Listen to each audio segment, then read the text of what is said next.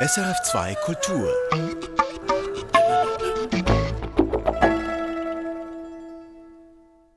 Das ist der Kulturtalk am Mikrofon Iren Grüter.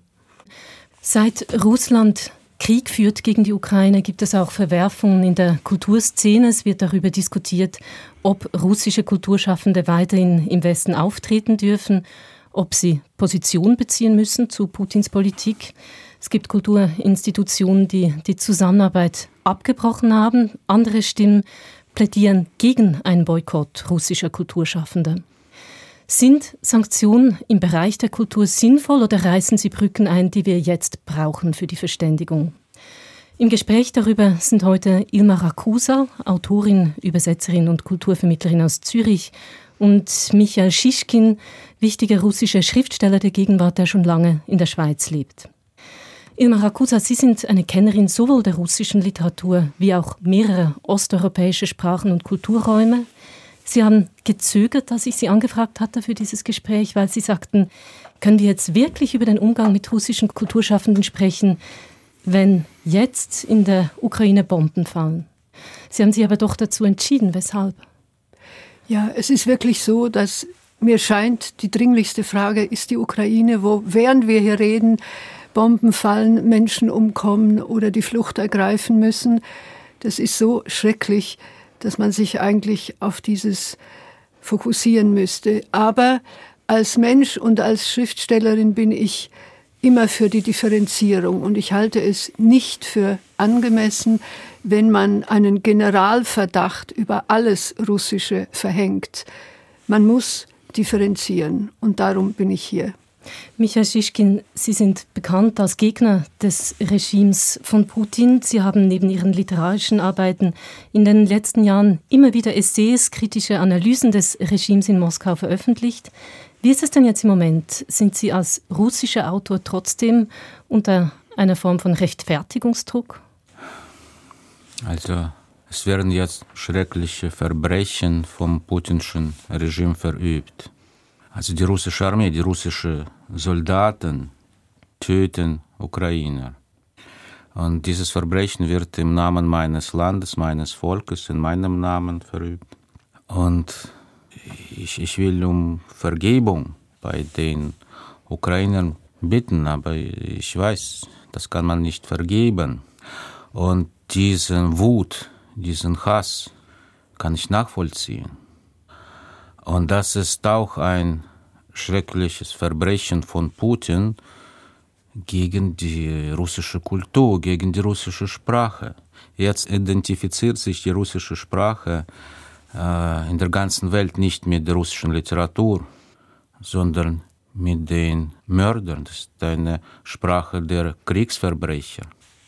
Mein Vater mit 18 ging an die Front, um für den Tod seines Bruders zu rächen. Sein ganzes Leben hat er alles, was von Deutschland kommt, gehasst. Ich habe versucht, ihm zu erklären, Papa, aber schau mal, die, die große deutsche Literatur ist doch schön, großartig, wichtig. Die deutsche Sprache ist doch schön. Bei ihm hat das nicht funktioniert. Was werden wir den Ukrainern sagen können, die ihre Nächsten da in diesem Krieg verloren haben, die ihr Zuhause verloren haben, von den russischen Raketen zerstört, dass die russische Literatur doch so schön und großartig ist. Wird das wirklich funktionieren? Sie haben dazu aufgefordert, trotzdem den Dialog mit Russen und Russinnen nicht abzubrechen. Sie haben einen offenen Brief unterzeichnet.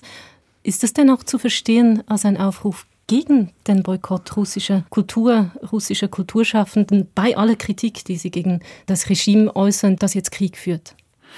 Vor allem muss man gestehen, die Literatur hat versagt. Die Literatur versagt immer, wenn es zu einem Krieg kommt.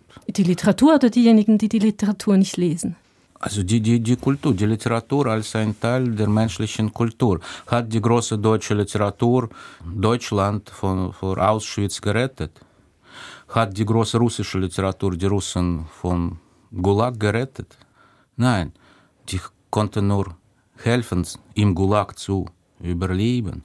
Also wenn die Kanonen jetzt donnern, was kann die Literatur nicht? Das ist die Schwäche der Kultur. Gegen die Stärke entscheidet nur die Stärke.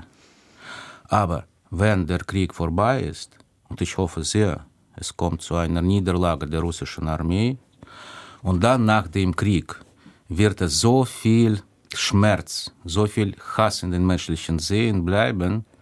Und was kann da helfen? Also da wird nur die Kultur helfen können, nur die Literatur. Deshalb muss man diesen Dialog der Kulturen aufrechterhalten, bis dann wirklich die Kultur helfen kann. Wie ist das jetzt in dieser zugespitzten Situation möglich, Ilmar Rakusa? Auch Sie haben Freunde, Bekannte in Russland. Können Sie reden mit Ihren Freunden im Moment in Russland? Ich kann mit einigen reden und andere melden sich einfach nicht. Aber zum Beispiel meine Übersetzerin in Moskau, die mehrere Bücher von mir übersetzt hat, die hat sich sofort gemeldet. Sie ist entsetzt. Sie sagt, das ist das Verbrechen wirklich dieses Regimes. Und wir stehen vor dem Abgrund. Er reißt auch uns mit in den Abgrund. Äh, das ist ein Fall, aber leider gibt es andere Fälle, wo sich Freundinnen von mir, Russinnen, nicht melden. Hm. Äh, die haben Angst, dieses Thema Politik überhaupt anzusprechen. Wahrscheinlich, weil sie Meinungsverschiedenheiten ahnen, ja.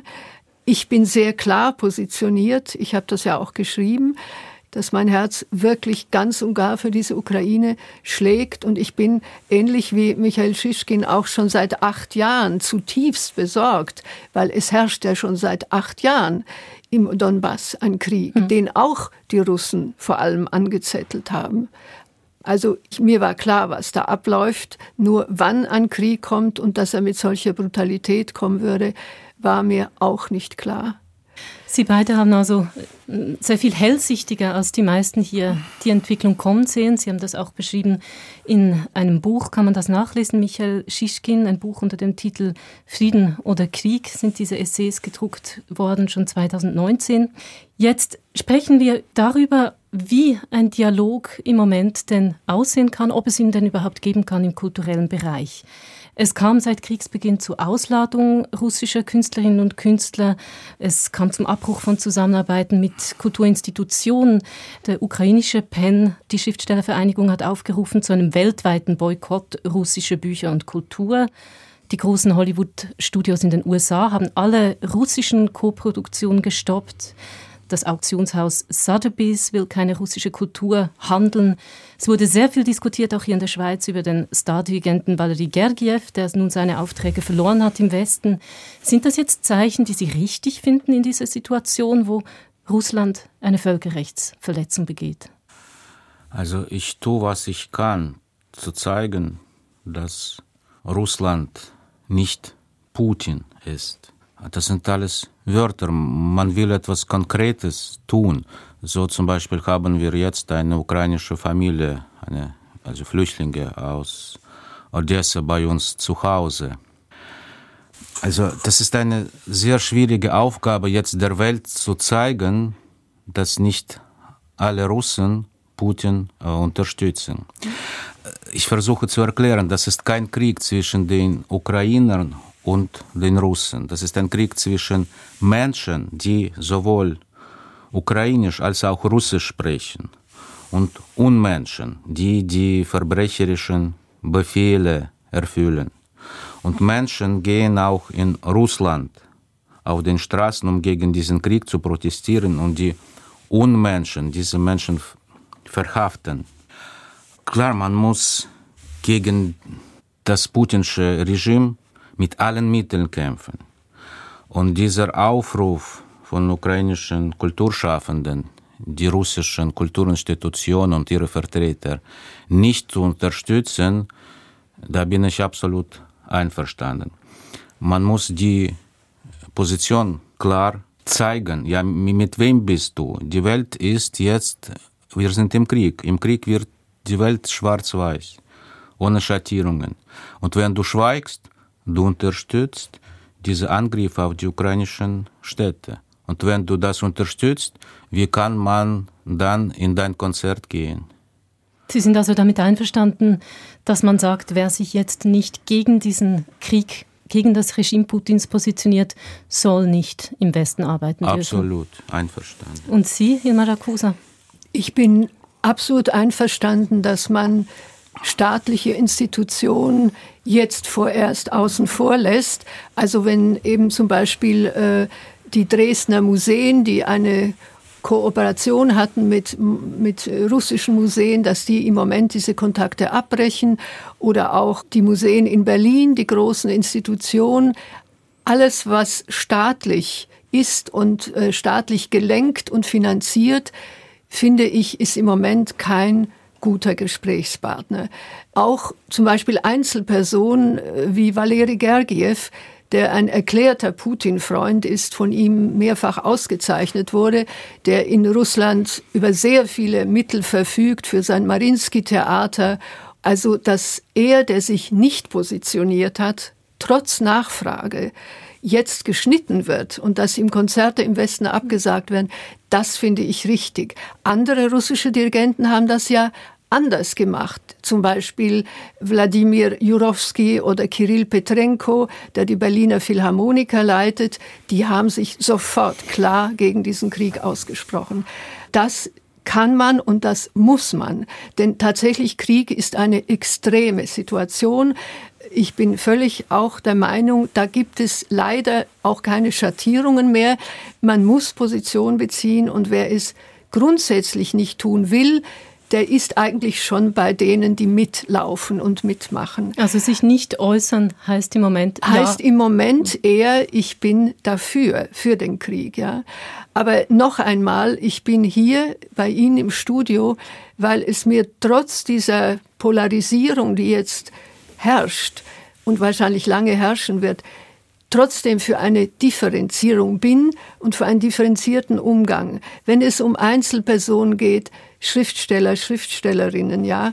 Es gibt eine ganze Reihe äh, von solchen, die wir kennen, die man jederzeit einladen sollte. Die werden auch offen sprechen.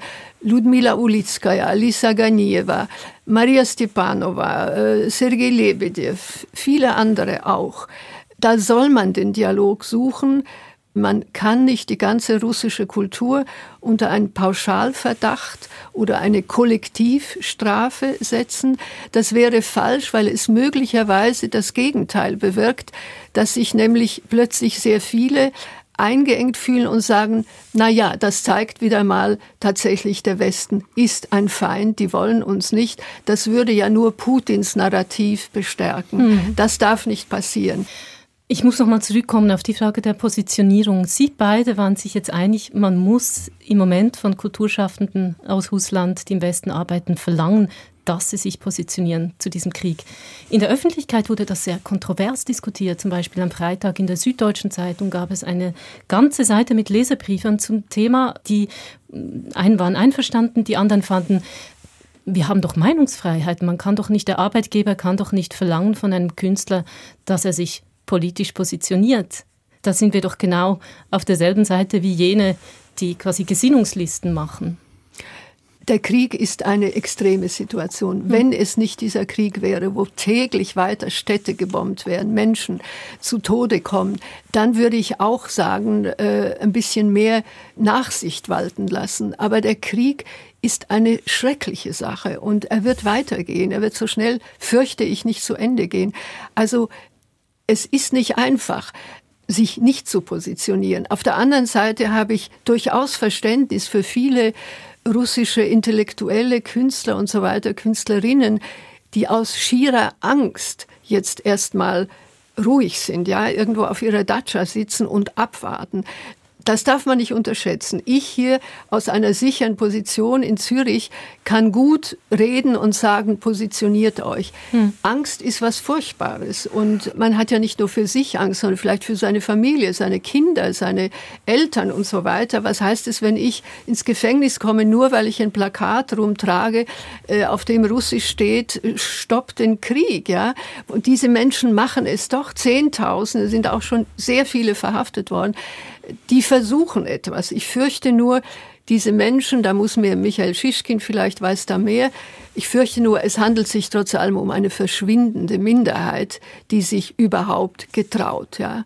Denn die große Mehrheit schweigt oder folgt dem putinschen Narrativ, weil sie alle brain gewascht sind. Die haben wirklich alle durch diese furchtbare Propaganda, die durch die Staatsmedien geht, wirklich einfach ein vollkommen anderes Bild der Situation, 180 Grad verdreht. Also ein anderes Bild, aber eben, wie Sie erwähnt haben, vielleicht auch einfach Angst. Deshalb nochmal die Frage, ist es nicht wohlfeil vom, vom, Westen aus jetzt zu fordern, dass sich Menschen positionieren, wenn das bedeuten kann, dass sie ihre Existenz verlieren deswegen? Ich würde zuerst äh, eine Frage an die Autoren der Briefe zur Meinungsfreiheit stellen. Mhm. Liebe Autoren, würden Sie die Situation sich vorstellen im Zweiten Weltkrieg, in Moskau, in London, in New York, treten die Kulturschaffenden auf, die Hitler offen unterstützen. Meinen Sie, es ist okay? Das gehört ja zur Meinungsfreiheit. Ich finde es nicht okay. Hm. Und jetzt dazu, was Ilma gesagt hat. In Russland gab es keine Entstalinisierung. In Russland gab es keine Nürnberger Prozesse für die kommunistische Partei. Es gab keine, was in Deutschland heißt, Vergangenheitsbewältigung. Als Resultat haben wir eine neue Diktatur. Die Diktatur von Natur aus braucht Feinde und einen Krieg. Das als Resultat haben wir das alles. Es ist wunderschön zu sehen, dass junge Leute auf die Straße jetzt gehen und sie alles riskieren. Heutzutage, sie riskieren 15 Jahre Gefängnis. Die meisten haben Angst, das ist klar. Aber was mir weh tut, zu sehen, dass viele Leute Putins Krieg äh, aus dem ganzen Herzen unterstützen, auch Kulturschaffenden. Ist das so? So viele Schriftsteller haben diesen Brief unterzeichnet mit der Unterstützung des Krieges. Im Fernsehen wird jetzt sehr oft ein Interview mit Sergei Bodrov gezeigt. Und Sergei Bodrov ist eine Kultfigur in Russland, ist ein Schauspieler. Er hat zum Beispiel im Kultfilm Bruder 2 gespielt. Er ist ein guter Bandit, ja, und er geht nach Amerika und erschießt dort Amerikaner. Das ist eigentlich der ganze Film. Also Riesenerfolg in Russland. Und er sagt in diesem Interview, wenn mein Land im Krieg ist und werde ich mein Land unterstützen und wenn meine Armee kämpft gegen die Feinde, werde ich meine Armee unterstützen, wenn die auch falsch liegen. Ich werde immer mit den unseren sein, gegen die Feinde. Und diese Mentalität funktioniert. Leute seit Jahrtausenden identifizieren sich mit ihrem Stamm. Wir sind die Guten, wenn die zu unserem Stamm nicht gehören, das sind Feinde. Im Moment gewinnt die putinsche Propaganda total. Und Sie sagen auch, es gibt auch Kulturschaffende in Russland, die dieser Propaganda anhängen. Es gibt auch viele andere, muss man sagen. Sie haben es erwähnt, Ilmar Akusa, die sich trotz der großen Risiken eben kritisch geäußert haben. Kommen wir doch noch mal zurück zum Ziel und Zweck von Sanktionen, auch im Kulturbereich. Sanktionen sollen ja einen Symbolwert haben zum einen. Dahinter steht aber auch die Hoffnung, dass es den Unmut schürt, dass aus dem Inneren heraus vielleicht ein Widerstand gegen ein autoritäres oder sogar diktatorisches Regime erwachsen kann. Ist diese Hoffnung begründet im Bereich der Kultur? Ja, das ist zwiespältig eben. Ich habe es auch schon angedeutet. Vielleicht geht der Schuss nach hinten, wie man zu sehr Druck ausübt, dass sich dann eben genau jenes Gen regt, von dem Michael Schischkin gesprochen hat, nämlich dieses chauvinistische, gehen, das die Russen leider sehr, sehr stark haben, wo es einfach darum geht, vor allem wenn das Land irgendwie in einem Krieg steht oder von außen so genannt äh, angefeindet wird, das ist ja das putinsche Narrativ, die NATO ist schuld, der Westen ist schuld und so weiter, dass das die Leute zusammenschweißt. Und in jedem Russen, den ich kenne, fast in jedem, steckt dieser Chauvinist drin, das muss ich sagen. Das habe ich überall gemerkt, selbst bei Oppositionellen. Wenn man anfängt, irgendwie was zu kritisieren, plötzlich kommt der Patriotismus. Nein, und wir, die Russen, wir haben so viel gelitten. Wir sind eigentlich die Opfer immer gewesen. Dieser uralte Diskurs, den gibt es beim späten Dostoevsky, das hört überhaupt nicht auf.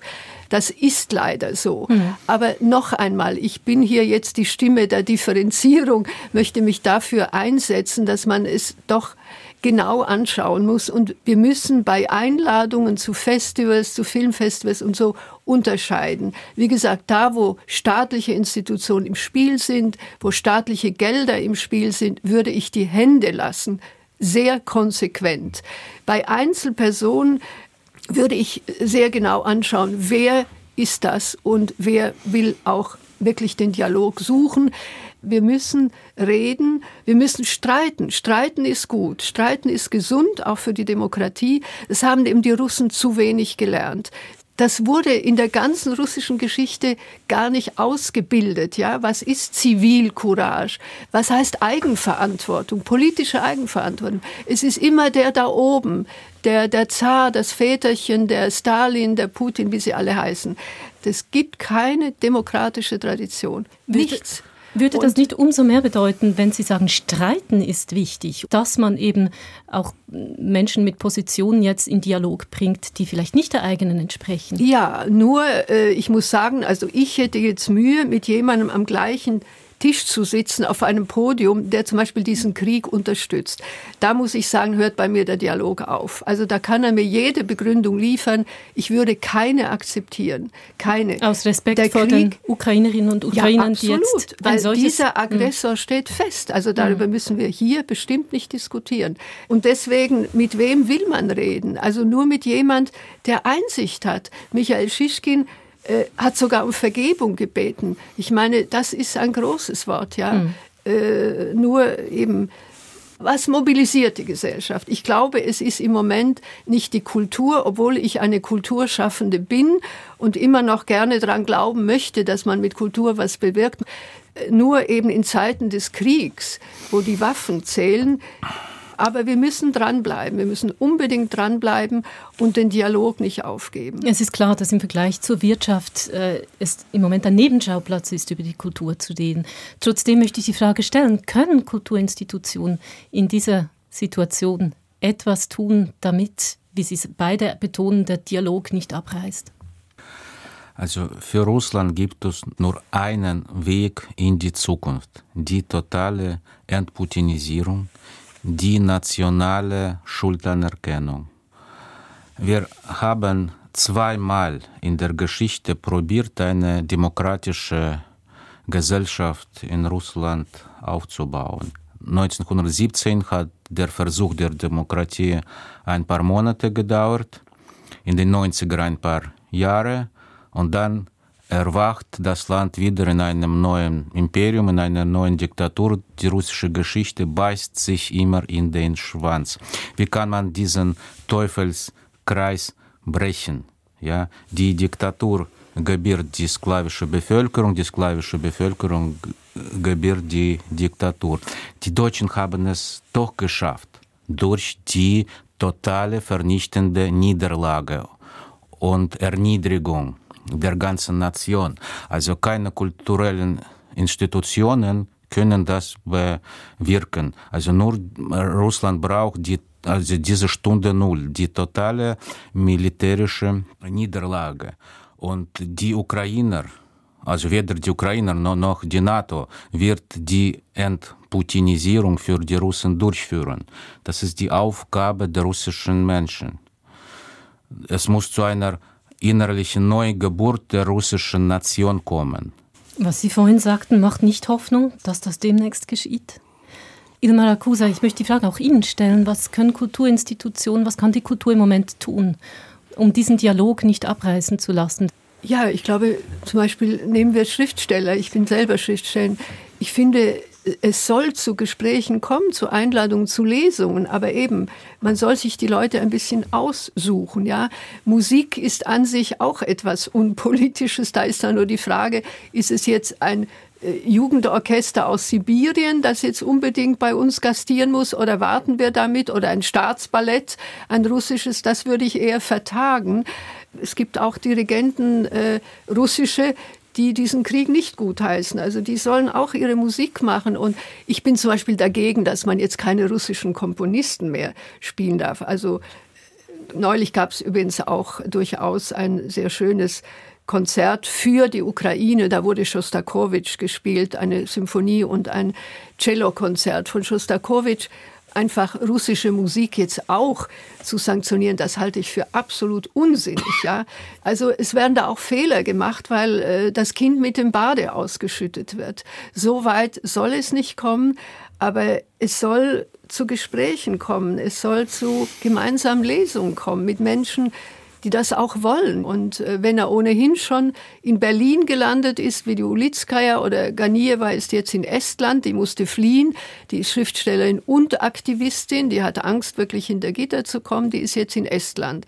Solche Leute, ja, unbedingt, unbedingt. Lasst sie reden, hören wir zu teilen wir unsere Erfahrungen und Ängste und Sorgen. Das ist wichtig. Und ich finde auch, wie Michael Schischkin, wenn wirklich das Schlimmste hoffentlich mal überstanden ist, nämlich der Krieg, muss die Kultur wieder sehr aktiv werden. Sie ist eine Softpower und sie hat ihre eigenen Möglichkeiten, nämlich nicht mit Waffen, sondern mit ganz anderen Methoden, Menschen zu bewegen, zu sensibilisieren, zu informieren, zu verändern. Ich bin mit Ilma absolut einverstanden und jeder muss tun, was er kann. Die Kulturschaffenden müssen die Solidarität mit den Menschen in diesem Kampf gegen die Unmenschen zeigen. Und äh, gestern hatte ich eine Veranstaltung in Leipzig von Bernzentrum Deutschland organisiert. Wir waren auf der Bühne zusammen mit einer Schriftstellerin aus Belarus und aus der Ukraine. Ich werde äh, per äh, Radio ein äh, Gespräch mit Juri Andruchowitsch haben. Ich werde eine Veranstaltung mit Andrei Kurkov haben. Also, Beides ukrainische Schriftsteller, muss man hier anfügen. Ja, und ich habe das auch nach, also vor 2014 mit diesen Autoren zusammen aufgetreten.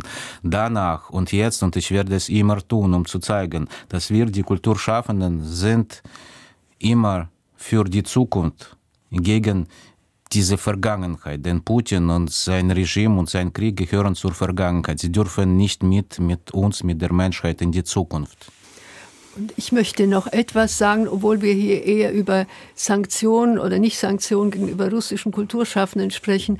Ich möchte doch zum Abschluss sagen, ich würde mir sehr, sehr wünschen, dass in der Schweiz viel mehr Literatur gelesen wird aus all diesen Ländern, aus der Ukraine, aus Russland, aus Belarus. Es gibt sie. Es gibt großartige Literatur und auch ukrainische ist gerade der Name Juri Andruchowitsch gefallen. Ich möchte den Namen von Serhii Jadan erwähnen, ein großartiger Schriftsteller, Lyriker, Romancier, der in Kharkov ausharrt, ja, mitten im Krieg und äh, humanitär äh, Hilfe leistet. Äh, Autorinnen wie äh, Jewgenia Belorusets, die mitten in Kiew ist, geblieben ist und jetzt für Spiegel Online fast jeden Tag ein Tagebuch schreibt. Und viele, viele andere großartige Stimmen man muss lesen, man muss aus der Literatur auch Informationen gewinnen und man kann sie gewinnen und sie sind subtiler, sie sind tiefer als alle diese Zeitungsartikel, die wir jetzt lesen. Wenn wir also über Kultur als Brücke zur Verständigung sprechen, dann sagen Sie, dieser Dialog fängt mit Lesen selbst an. Das äh, als Schlusswort in diesem Kulturtalk über den Sinn oder Unsinn von Sanktionen gegen russische Kultur und Kulturschaffende. Vielen Dank, dass Sie ins Studio gekommen sind. Irma Rakusa, Michael Schischkin. Danke Ihnen. Am Mikrofon war Irin Grüter. Erfahren Sie mehr über unsere Sendungen auf unserer Homepage srf.ch-kultur.